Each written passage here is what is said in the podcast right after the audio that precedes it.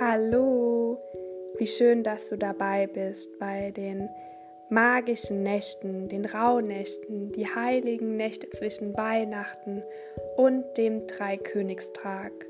Sie gelten als die heilige Zeit. Die zwölf Tage, Nächte stehen symbolisch für die zwölf Monate im neuen Jahr. Sie sagen jeweils die Ereignisse im zugeordneten Monat vorher. Viel Magie wünsche ich dir und viel Freude beim Anhören. Mit Herzensgrüßen, deine Lena.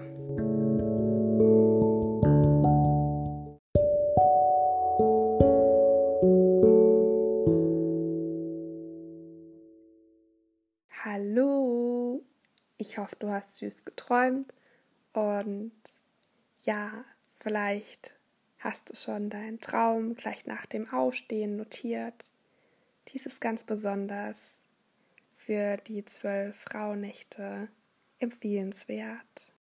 Kommen wir zur zweiten Rauhnacht, dem 26. Dezember, dem zweiten Weihnachtsfeiertag und zum Monat Februar, der Monatsprognose, das höhere Selbst, the higher self, die Verbindung mit der inneren Stimme und dem inneren Kind und der inneren Führung.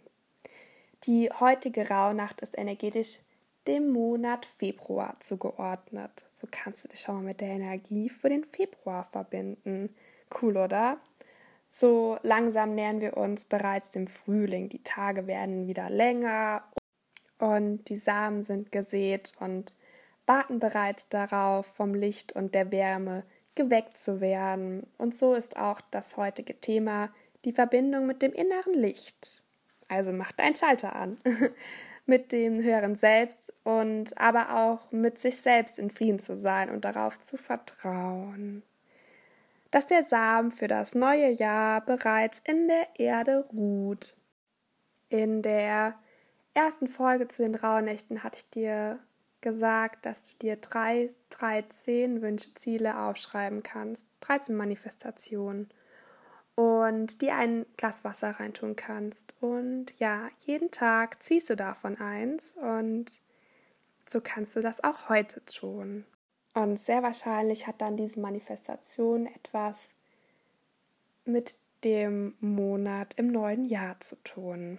Wir sind heute im Tierkreis Wassermann angelangt und Wassermann, ah, das ist ganz besonders, sie können ja auch Gedanken lesen. Also besonders günstig ist es bei denen, die haben da eine besondere Gabe für. Und deine heutigen Rituale könnten sein, dass du eine Meditation machst oder eine Fantasiereise. Und ja, beobachte mal, hm, was dich dort begleitet, welche Kräfte. Also Du könntest dich fragen, was dich im neuen Jahr zum Beispiel an Tieren, Energien, Kräften, Bäumen, Edelsteine, was auch immer es sein mag, was dir Kraft gibt, was dich begleitet oder was du möchtest, dass das dich begleitet. Und dazu kannst du gerne etwas basteln. Nimm dir ein Blatt Papier und mal drauf oder ja, mach alles drauf, was an Kräften dich begleitet. Und das Schöne ist ja, was dich jetzt begleitet, wird dich auch in Zukunft begleiten. Und ähm, das, was du eben noch an Kräften haben möchtest, wird dich auch in Zukunft begleiten. Also hab Spaß und Freude und bastel vielleicht heute einfach mal.